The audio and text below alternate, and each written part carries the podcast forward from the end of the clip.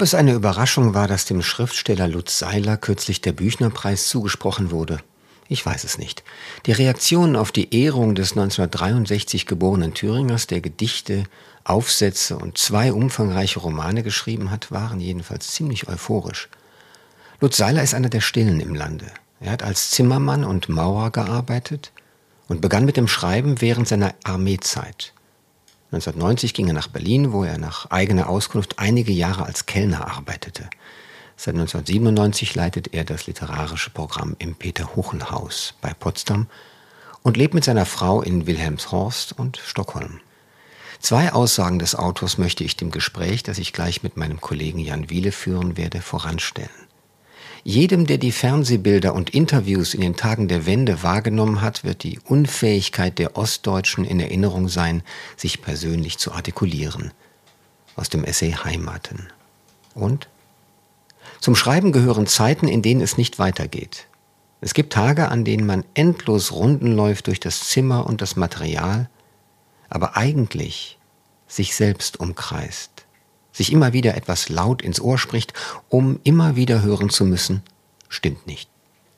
Lutz Seiler ist ein Handwerker im besten, im umfassenden Sinn des Wortes und er ist ein Lyriker, der die Lyrik mit einer Selbstverständlichkeit verteidigt, wie sie nur einem Lyriker in den Sinn kommt, mit dem Hinweis auf ihren utopischen Anteil, der in keiner Markterhebung auftaucht. Das Ringen um jedes Wort und die Suche nach innerer Richtigkeit sind Kennzeichen eines Schriftstellers, der dem Begriff des Handwerks im Schreiben einen besseren Klang gegeben hat. Für so einen gehört es dazu, dass er sich für das Nachleben der Dichter einsetzt, die ihn inspiriert haben. Auch davon wird gleich die Rede sein. Heute ist Sonntag, der 6. August 2023. Ich bin Paul Ingendey und ich freue mich, dass Sie dabei sind. Ich sitze jetzt hier mit meinem Kollegen Jan Wiele aus der Literaturredaktion. Sitze mit heißt, wir sitzen in zwei verschiedenen Büros in zwei verschiedenen Städten, nämlich Frankfurt und Berlin, könnten uns sehen, wenn wir wollten, haben hier simuliert, das sei eine Radiosendung und wir wollten nur auf das Wort uns konzentrieren, wie es ein bisschen dem Thema entspricht. Lutz Seiler ist zuallererst Lyriker gewesen, ist es immer noch. Und Jan, du hast darauf abgezielt in deinem Artikel zur Würdigung des Büchnerpreises, wie ungewöhnlich das sei. Ein Lyriker, der auch so lange Lyrik schreibt und auch Anerkennung findet und dann zum Romanautor wird. Was findest du daran bemerkenswert? Ich meine, dass es bemerkenswert ist, ist keine Frage. Was zieht dich daran an? Ja, also ich bin froh, dass ich über dieses schöne, schöne Thema reden kann, möchte ich zunächst sagen. Und für mich war das Brückenstück von der Lyrik äh, zum Roman bei Lutz Seiler seine Klagenfurt-Lesung 2007. Da hat er den Weg zur Erzählung gefunden in Turksip. Und was das mhm. Besondere daran ist, dass seine Romane eben sehr große lyrische Anteile behalten haben. Ja? Also sowohl im Sprechen als auch äh, in der Bezugnahme auf große Lyrikerinnen und Lyriker als Hommagen. Mhm. Ja, das ist tatsächlich ein Zug in seinem Werk. Du hast eine Erinnerung also an eine Lesung vor 16 Jahren, habe ich richtig gerechnet, 2007, 16 Jahre. Kannst du mal sagen, was so, man hat ja auch einen persönlichen Eindruck, was für ein Typ saß da und las Prosa? ich würde schon in erster Linie sagen, ein introvertierter Typ. Ich weiß gar nicht, ob Lutz Seiler das gefallen würde, wenn man das über ihn sagt. Aber es war so ein, ein stiller Sound, der aber trotzdem alle gleich gefesselt hat. Also beim Bachmann-Preis, da gibt's, würde ich sagen, in 20 Jahren vielleicht so zwei, drei Male äh, auch Katja Petrovskaya, wo jeder wusste, jetzt haben wir hier einen Gewinnertext. Das war bei Turksip, meine ich, auch so. Das hat man gespürt, da konntest du eine Stecknadel fallen hören. Das Introvertierte habe ich jetzt natürlich auch ein bisschen nachvollzogen. Ich hatte früher nie Videos mir angeschaut. Er hat ja auch wirklich einige sehr schöne, gut gemachte Videos für Surkamp, seinen Verlag, gemacht, wo er sozusagen uns mit an die Schauplätze der Romane nimmt. Bei den Gedichtbänden, es sind wirklich sehr viele. Ich habe einige, äh, nicht einige Bände, aber doch einige Gedichte gelesen und versuche diesen Sound auch aufzufangen. Lieber Jan, ich will dir auch sagen, dass ich hier im Podcast immer wieder mal Lyrik mache und bekenne mich immer als einerseits einen nicht enzyklopädisch bewanderten Lyrikmenschen, aber dann doch immer fallweise enthusiastisch lesenden und auch geradezu werbenden. Wir hatten hier Thomas Wenzlow den litauischen Dichter ähm, zu Gast im Podcast und dann spiele ich auch gern das Original, damit man mal das knarrende, knorrige etwa von Wenzlower hört oder anderen Lyrikern. Ich finde die äh, Lyrik mindestens dadurch auch schon interessant, a, durch die Ortsgebundenheit Thüringen, aber auch dadurch, dass man sie, die Gedichte mehrfach li liest, lesen muss, um den Zeilenfall, das Enjambement, ne, mhm. diese Zeilensprünge zu kapieren, also überhaupt die Semantik, was geschieht hier auf der reinen Satzebene oder Zeilenebene, das hat mich sehr angezogen, man muss es ein bisschen üben. Ich nehme an, du bist bei dem Prosa-Autor richtig eingestiegen. Oder hattest du auch schon eine oder andere Lyrik?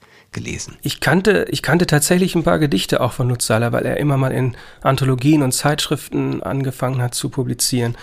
Und ich muss aber sagen, diesen Bezug zu Thüringen und zu diesen müden Dörfern, den habe ich mir erst nacherschlossen nach seiner Poetikvorlesung in Heidelberg, weil er da auch nochmal äh, zurück zu der Mutter und dem Vater geht und zu dem Rezitieren von Gedichten sonntags in der Küche.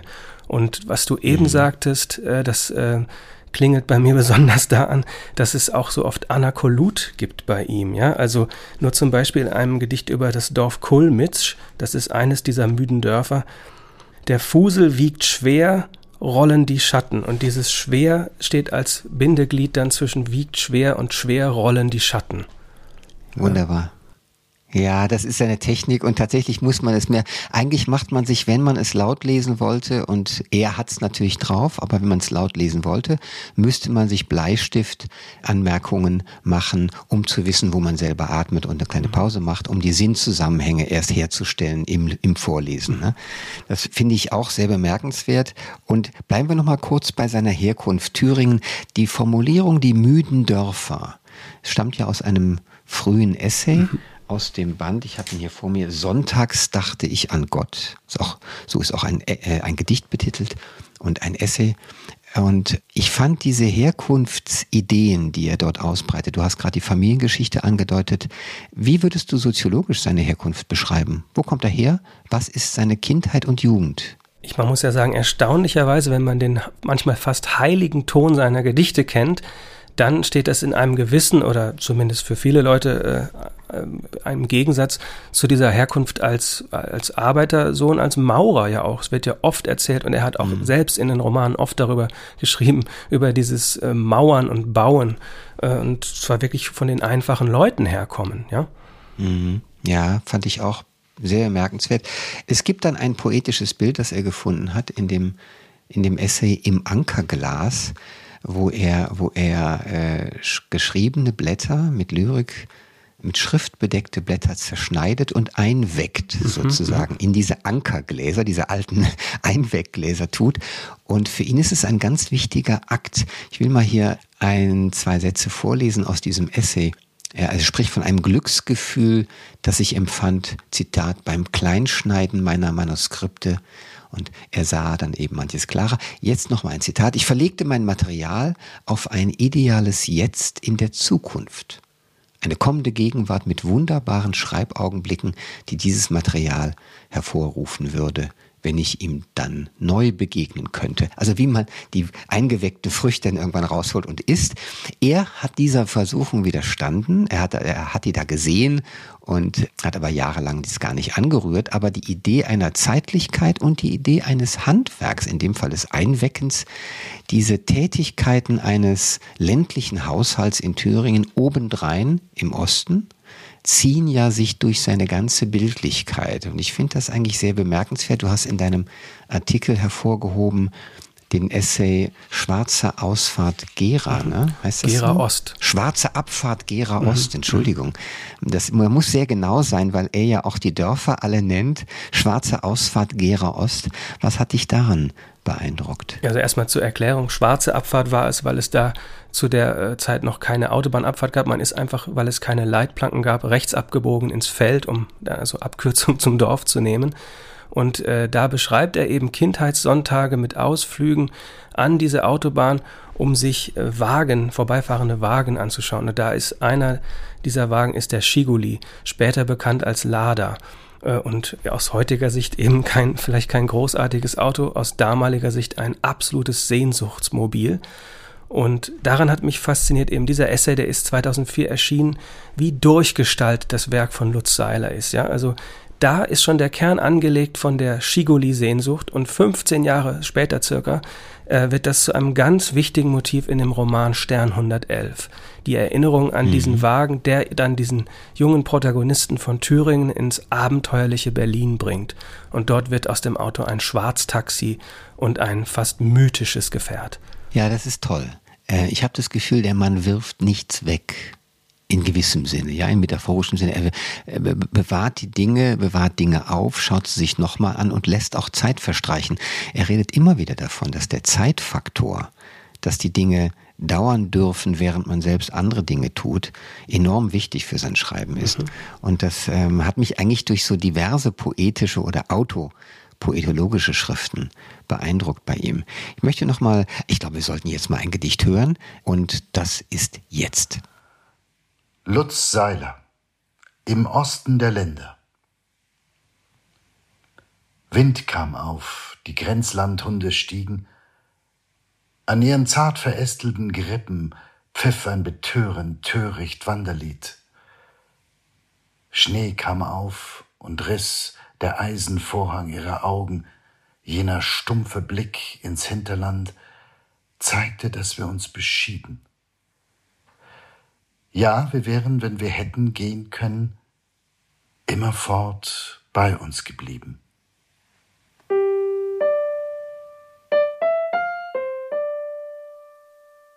Ja, das war aus dem Band Pech und Blende. Und äh, lieber Jan, er hat ja viele Gedichte geschrieben, wirklich viele Bände vorzuweisen. Was ist für dich denn speziell? Also neben Pech und Blende, das ich auch genannt hätte, ist da der Band im Felderlatein. Und da gibt es zum Beispiel eben das eben erwähnte Gedicht Kulmitsch, was an diese Kindheit, Sehnsucht, Mutter, Lyrik-Initiation zurückführt. Aber auch so witzige Titel. Direkt danach kommt ein Gedicht, das heißt Alte Garagenfrage. Ja, und das, da klingt schon an, irgendwie, was du eben sagtest, das Handwerkliche ist ganz wichtig bei Ihnen und auch ehrlich gesagt eine Art von Technik-Faszination auch ehrlich gesagt ja, Technik, die man damals teilweise vielleicht nicht haben konnte. Also es geht auch immer um Unerreichbares, Romantisches dabei. Mhm. Ja, ich will jetzt einen Gedanken einbringen, der von ganz weit weg kommt, nur weil ich eine kleine irische Vorgeschichte habe durch äh, ein Jahr Studium dort und in den 80ern wurde mir von einer Irin der irische Dichter Seamus Heaney empfohlen. Und das, was Heaney und Seiler ganz eng verbindet, ist eine von der Jugend herkommende Beziehung zum Handwerk, zum Land. Und bei Hini kommt genau wie bei Seiler in frühen Gedichten das Torfstechen. Nimm dafür jetzt das Einwecken bei, bei Lutz Seiler. Das Torfstechen wird zu einem Bild, das man wirklich ausrollt zu einer Poetik, ja.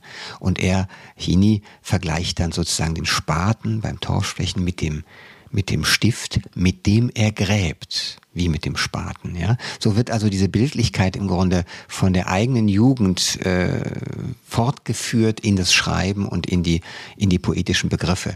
Dazu habe ich jetzt etwas aus dem Seilerband Sonntags dachte ich an Gott, der da unterschrieben ist, Aufsätze.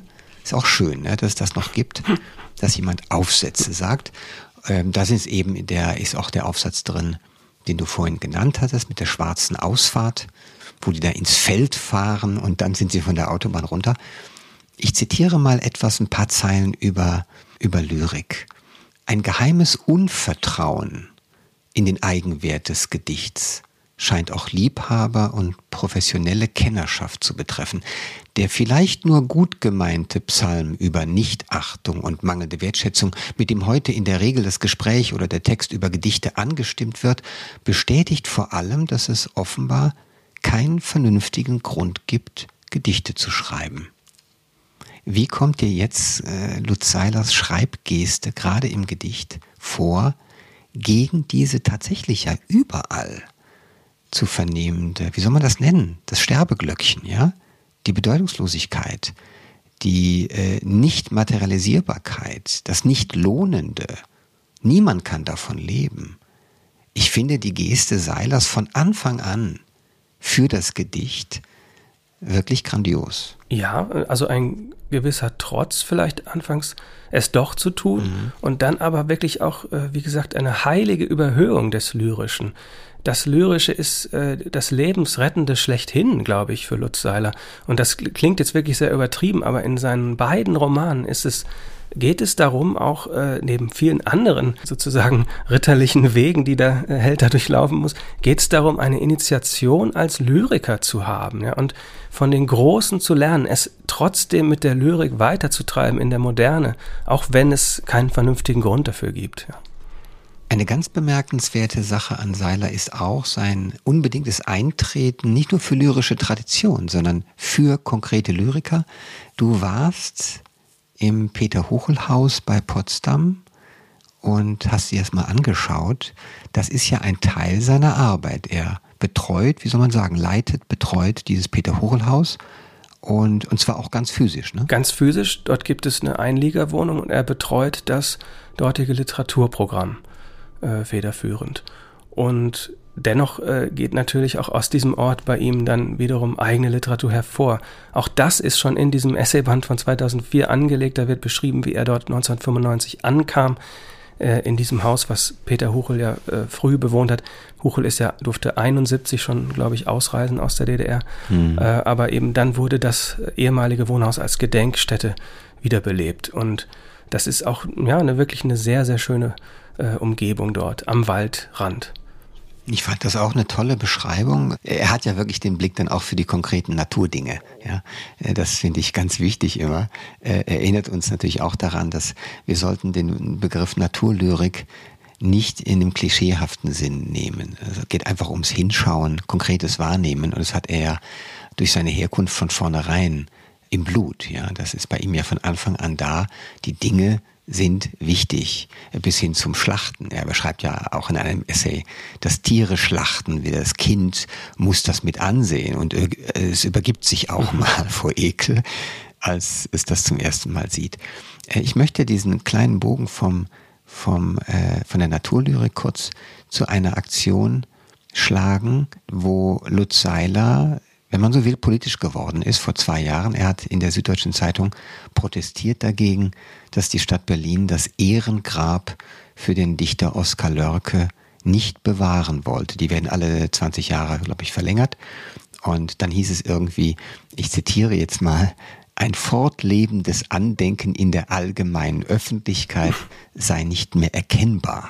Ja, und das ist natürlich für jeden, der mit Literatur oder Lyrik zu tun hat, äh, ein Affront, so, ein, so eine bürokratische Formel. Und er hat einen sehr schönen kleinen Essay geschrieben und wendet sich jetzt gegen diese, dieses Banausentum der Stadt Berlin, spricht auch direkt den damaligen regierenden Bürgermeister Michael Müller an. Und das ist ein wunderbarer Text, aber eben auch Zeichen für das, was Seiler will bewahren, genau lesen und sich wirklich fragen, was sind diese Worte wert? Und Lörke, ist, glaube ich, auch Herausgeber dieser großen zweibändigen Ausgabe und es hatte Erfolg. Die haben das abgewendet mit dem Protest von mehreren, auch vom deutschen Penn, dass sich die Stadt Berlin hat belehren lassen, dass Oskar Lörke jemand ist, der ein Ehrengrab verdient. Ja, das fand ich ganz, ganz bemerkenswert. Ja, und passt wirklich ins Bild. Also er hält seine Vorbilder hoch.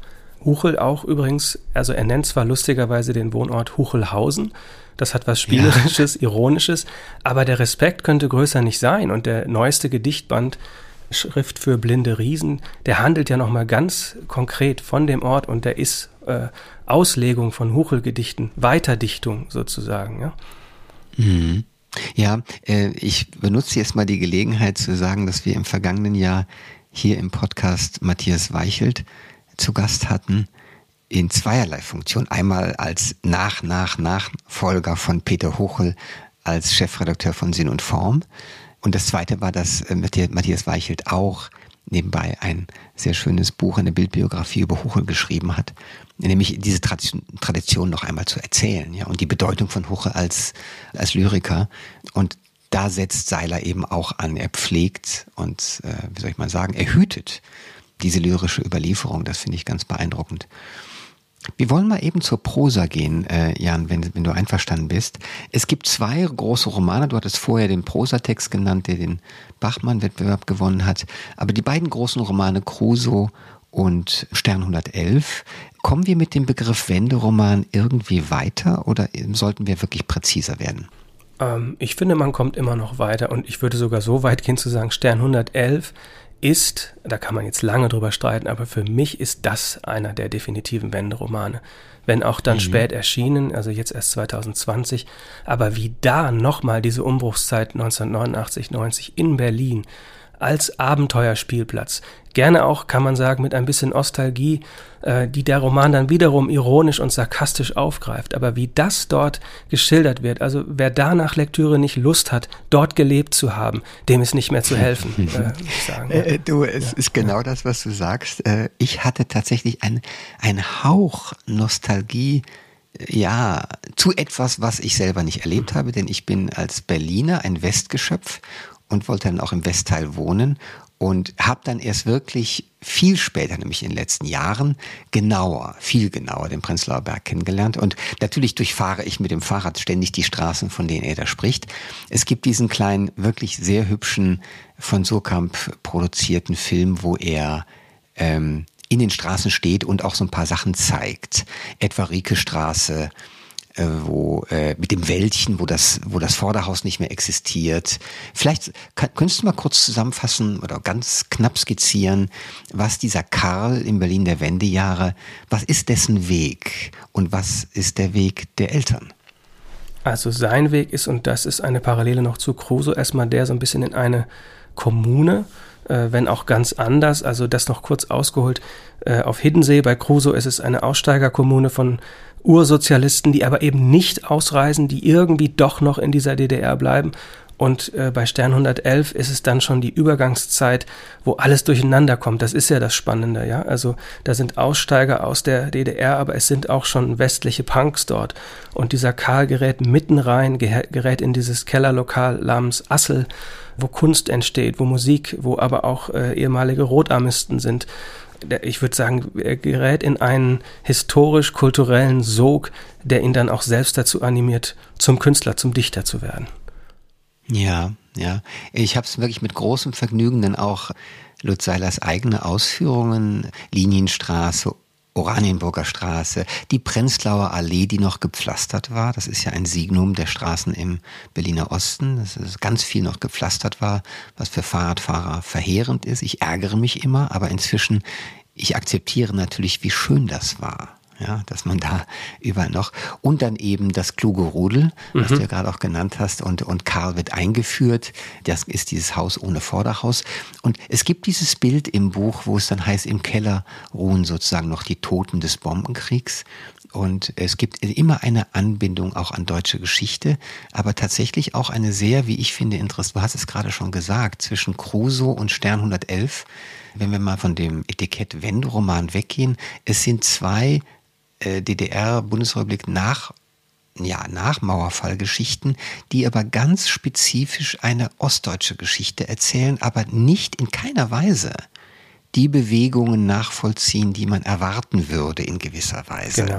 Die Eltern von Karl machen ja was sehr Ungewöhnliches. Ja, ich komme gleich zu den Eltern, aber ein Indiz wollte ich gerade noch sagen, weil mir das eben Bitte, ja. äh, aufleuchtete. Zum Beispiel nur die Pflastersteine dieser Alleen, ja.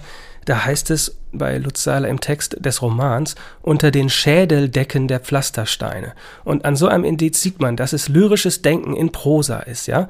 Da steckt mhm. sozusagen, da steckt immer Tiefe drin, da steckt immer Geschichte drin. Und äh, die, das wird vermenschlicht, äh, will ich damit sagen, ja. Also äh, ja. jetzt können wir vielleicht den Sprung zu diesen Eltern machen. Die sind ja die ersten, die ausreisen. Ja? Die verlassen dieses äh, thüringische Dorf, während der Protagonist von Stern 111 da erst noch die Stellung halten muss. Und die mhm. wollen so früh wie möglich ausreisen. Ja, die sind wirklich, äh, die wollen nichts wie weg, äh, als sich die Gelegenheit ergibt aus der DDR. Und äh, lustigerweise der Sohn, der möchte erstmal bleiben und sein Weg führt erstmal in Anführungsstrichen nur nach Ostberlin. Ich fand das interessant, das ist ja irgendwie auch die Hommage an die, ich glaube, so um die, die 50-jährigen Eltern, mhm. die relativ spät im Leben einen Sprung wagen, der viele Risiken enthält. Also fand ich jetzt so als, als Erzählung interessant. Die fangen nochmal von vorne an. Es gibt ja auch viele Biografien, die eben nicht von vorne angefangen haben. Ja, und also was daran einfach auch sozusagen prosageschichtlich interessant ist, finde ich, es gibt ja nun viele Wenderomane und viele Romane über die Zeit um 1990 in Berlin und Umgebung, aber diese Eltern, besonders auch die Mutter in einer Unterkunft äh, bei Kassel und dann woanders in Westdeutschland, diese Erzählung hatte man bis dahin vielleicht noch nicht so oft äh, gehört, also oder zumindest ich nicht als Roman. Mhm. Und den Weg dieser Eltern nachzuvollziehen, die ganz heterogene Erfahrungen in der in Westdeutschland machen und dann sogar noch den Sprung weitermachen nach Kalifornien. Das äh, ist auch also rein historisch einfach ein neuer Stoff für die vielleicht von manchen schon für abgegrast gehaltene Wendeliteratur. Absolut, ja. Ähm, ich habe übrigens einen Bekannten getroffen, einen Autor, der äh, jetzt, glaube ich, kein großer Seiler-Fan ist und er sagte, das sei Ostbiedermeier. Und das fand ich, äh, ich habe dann drüber nachgedacht. Mhm. Ostbiedermeier. Ist damit gemeint, dass es eine, aus einer kleinen provinziellen Welt in Thüringen kommt und auch immer wieder in der Bildlichkeit daran festhält, siehe die Lyrik, über die wir gerade gesprochen haben. Du sagst gerade, eigentlich ist es was Signifikantes, Größeres. Ja, und da könnte ich auch konkret widersprechen. Also da spreche ich jetzt für den Autor. Äh, das ist mir aber in dem Fall egal. Denn ja, ich verstehe den Vorwurf. Und ich hatte mit Lutz Seiler über Kruse mal eine Diskussion bei uns am FAZ-Stand, wo ich auch gefragt habe, ob da nicht nostalgische Elemente drin stecken. Er reagierte damals, mhm. glaube ich, etwas allergisch darauf. Weil das so eine Art, das ist so der Popliteratur-Vorwurf, wenn bestimmte Markennamen vorkommen und so, dann ist es schon Nostalgie. Und äh, ich würde auch einräumen, bei ihm geht es weit darüber hinaus. Es sind aber Erinnerungs- Trigger, sage ich jetzt mal, also teilweise prustische, die von diesen äh, bekannten Objekten, die man aus der DDR kennt und die immer wieder aufgezeigt werden, die dort davon ausgehen. Nur eben, und jetzt kommt die Abgrenzung, bei ihm und insbesondere in Stern 111 ist das Ganze ständig ironisch und sarkastisch gebrochen, ja. Also es ist mhm. eben nicht nur ein Biedermeier, sondern ich kann ein Beispiel dafür nennen. Es wird, es geht um den Beton, aus dem die Berliner Mauer geformt ist.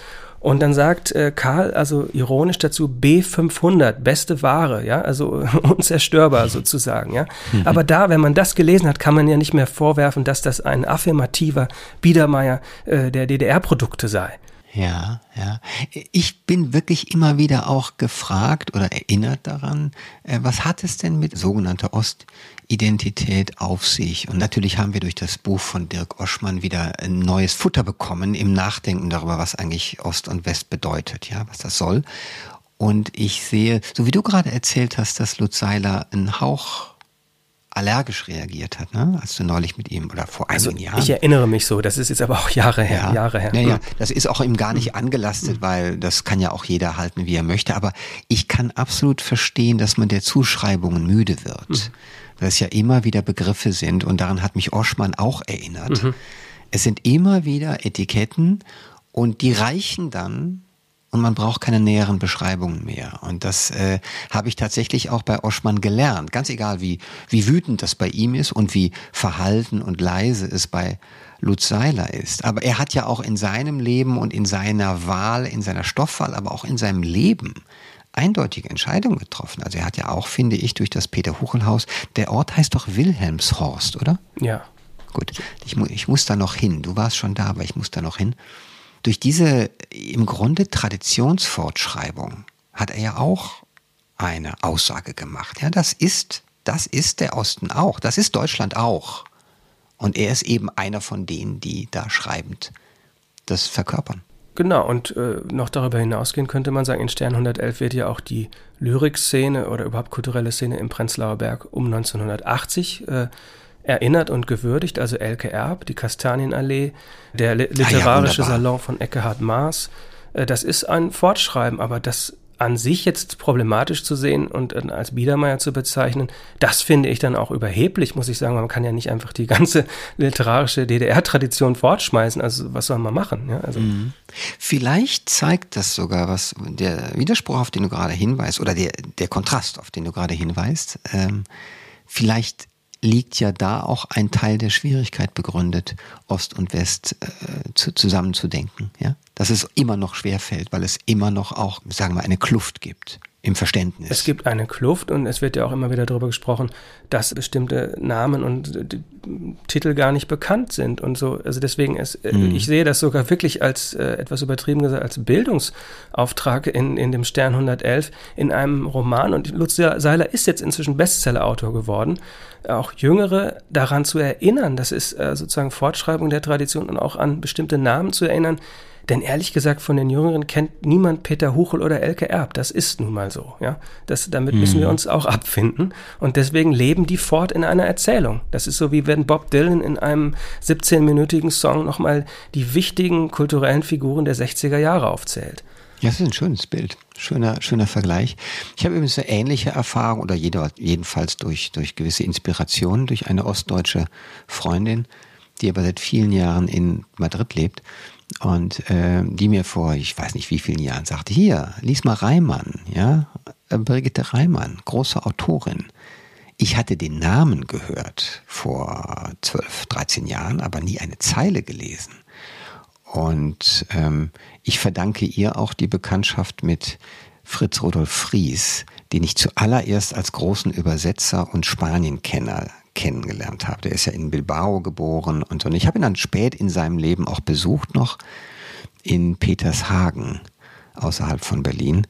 Und also tatsächlich hat, glaube ich, jeder Wessi, und ich bin einer, äh, als Kölner. Vielleicht hat jeder seinen eigenen Zugang und es müssen dann immer wieder Anregungen, Zufälle, Namen, Ideen sein, die an einen rangetragen werden. Und ich finde den Gedanken, den du äußert hast, dass Lutz Seiler etwas aufbewahrt an Tradition, finde ich eigentlich einen sehr schönen Gedanken. Genau, und man hat ja so viele blinde Flecken selbst. Mir geht es nur eben darum, dass man sozusagen aufnahmefähig bleibt und äh, ja, irgendwie lernbedürftig, dass man sich auch etwas erzählen lassen möchte, äh, mhm. worüber man vielleicht nicht so viel mitbekommen hat oder so. Ja. Ja, das mal zusammenfassend äh, habe ich hier eine Zeile von ihm, ich weiß aber nicht mehr genau, aus welchem Text von Lutz Seiler die stammt. Ich zitiere nochmal, für das, was ich schreibe, spielt wahrscheinlich meine Herkunftsgeschichte eine ziemlich große Rolle, also die Herkunft aus einer vom Uranbergbau verwüsteten thüringischen Landschaft. Vielleicht sollten wir auch noch erwähnen, ich weiß nicht, ob du was dazu sagen möchtest, dass er den Blick auf Uran äh, verändert hat für für mich zumindest. Ich weiß nicht, wie es dir ging. Ja, da klingelt was bei mir und zwar auch ähm, da gibt es eine witzige Episode, aber kannst du mir auf die Sprünge helfen? Das habe ich nämlich ja, inzwischen wieder so ein vergessen. bisschen ja? zumindest, dass er sagte, dass er sagte, äh, er hat dann in einem Essay auch diese, sagte auch die Indianer, also die Navajos, haben, haben an bestimmten Stellen ihre heiligen Städten oder ihre Wohnstätten errichtet. Darunter liegt Uranerz. Und wir sollten das Uran nicht nur als Siegle für das Böse nehmen, für die Atomkraft, die wir weghaben wollen, sondern radioaktiv sei eines der schönsten Wörter. Und es sei eben auch was Tolles im Uran. Er hat das im Grunde als, als Bodenschatz. Ja, und er ist der einzige weit und breit, der das tut. Und er tut es natürlich nur deswegen, weil es seine Herkunft Herkunft ist und weil er weil er in so einer Landschaft aufgewachsen ist. Ja. Ich fand das einfach sehr interessant, ne? sehr ungewöhnlich in heutigen grünen Zeiten. Ja, Mensch, aber wie konnte ich das vergessen? Und radioaktiv natürlich auch als zentrale Metapher oder als zentrales Motiv beider Romane, ja. In Crusoe kommt dann die Wende durchs Radio nach Hiddensee und bei Stern 111, Toll, Stern 111 ist ein Radio, das ist auch auf dem Cover des Romans abgebildet. Richtig, und das haben die ja. zum Picknick mit und ja, also dadurch das Radioaktive. Dann spielt er damit auch radioaktiv, was wir, da denken wir ja nicht ans Radio. Wir denken da eigentlich an die Atomkraft, ne, wenn wir radioaktiv sagen. Aber er nimmt das Wort wörtlich. Unbedingt. Radioaktiv, ja. Und es ist auch schön, dass du nochmal sozusagen auf den Lyriker im Prosa-Autor Lutz Seiler hin, hinweist. Wir hören jetzt noch einmal ein Gedicht von Lutz Seiler, um dann in unsere Schlussrunde zu gehen. Lutz Seiler, als unser Sprechen einmal diese Frage. Als unser Sprechen einmal diese Frage nahm, wo man eigenes schmales Erdreich ankern kann, und deine Antwort war, vertrau dem stumpfen, abgeschabten Porzellan im Schrank, das leis schon zittert, laut gibt, wenn du lauscht und lockt mit Rissen, die wie Skizzen sind von Wegen, Trau den totgeschossenen Lampen draußen, die an Brückenpfeilern still verrotten unter Gleisen, die verrostet sind. Und schau, Welch Wabe warmer Finsternis hat dort für dich schon festgemacht. Da ist ein tiefes Atemholen für die Nacht und gute, feste Schwere in Gedanken. Als unser Sprechen einmal diese Wendung nahm, war alles, was zu Ende ging, auf meiner Seite.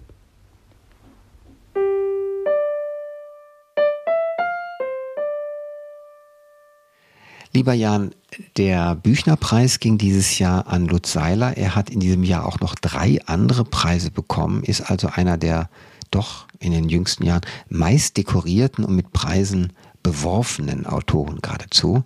Das hat verblüffend wenig Neid ausgelöst, denke ich mal, weil er ja auch ein stiller, zurückhaltender Mensch ist, sehr ernsthafter Mensch.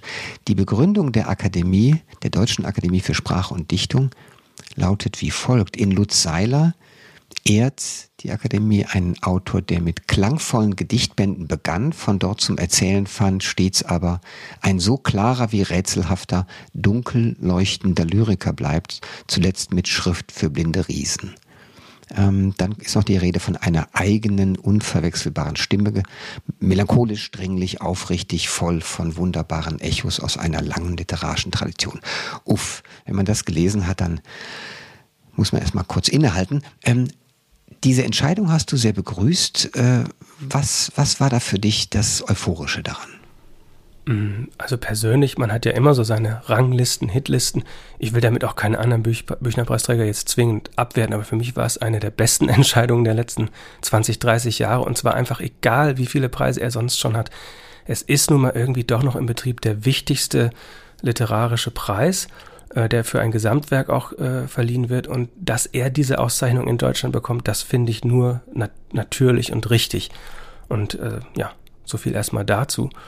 Und dann eben überhaupt ein, der vom Lyriker, eigentlich von einer kleinen Leserschaft zum Bestsellerautor geworden ist. Das ist jetzt kein Kriterium für die Qualität, das weiß ich, aber es ist schon auch als ein sehr erstaunlicher Weg, finde ich. Hättest du es für möglich oder plausibel gehalten, dass er als reiner Lyriker und Essayist diese Auszeichnung bekommen hätte? Na gut, also nun mit Elke Erb ist es ja kurz zuvor genau passiert. Mhm. Und äh, da wurde ja sogar auch damals dazu gesagt, ihre linguistische, akademische Lyrik sei eigentlich schon zum Modell geworden und sozusagen, dass es eine nachgeholte Auszeichnung war für, für einen ganzen Zug des Lyrischen. Aber abgesehen davon, dass man bei Elke Erb da sozusagen was nachholen wollte, hätte ich es eher unwahrscheinlich gefunden, dass jemand mit einem solchen Werk ohne die Romane wie Lutz Seiler dort ausgezeichnet worden wäre. Hm, das glaube ich eigentlich auch. Wahrscheinlich hat es auch eine gewisse Legitimität, äh, nicht auf Bestseller Ehren zu schielen, aber zumindest zu fragen, kommt das Werk irgendwie auch in der Öffentlichkeit an? Ähm, und das ist natürlich bei Lutz Seiler schon eine ganz erstaunliche Geschichte, dass er dann als Prosa-Autor der gleichberechtigt neben dem Lyriker steht, mhm. der also nicht ihn verdrängt hat, ähm, dass er dann auch diesen großen kommerziellen Erfolg hat. Lieber Jan, ich danke dir sehr für unser Gespräch und äh, wir werden weiter Lutz Seiler lesen. Auch ganz herzlichen Dank von mir.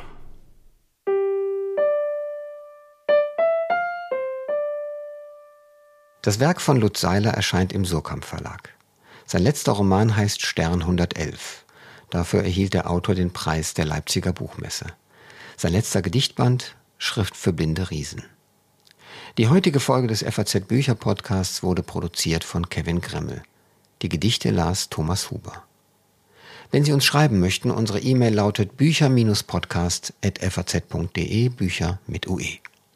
Als nächstes hören Sie hier im Bücherpodcast eine Sonderfolge aus dem Literaturhaus Frankfurt mit Anna Kim und ihrem Roman Geschichte des Kindes – moderiert von Jan Wiele. In 14 Tagen ist dann wieder mein Kollege Kai Spanke dran. Er spricht mit Julia Ebner über deren Buch Massenradikalisierung.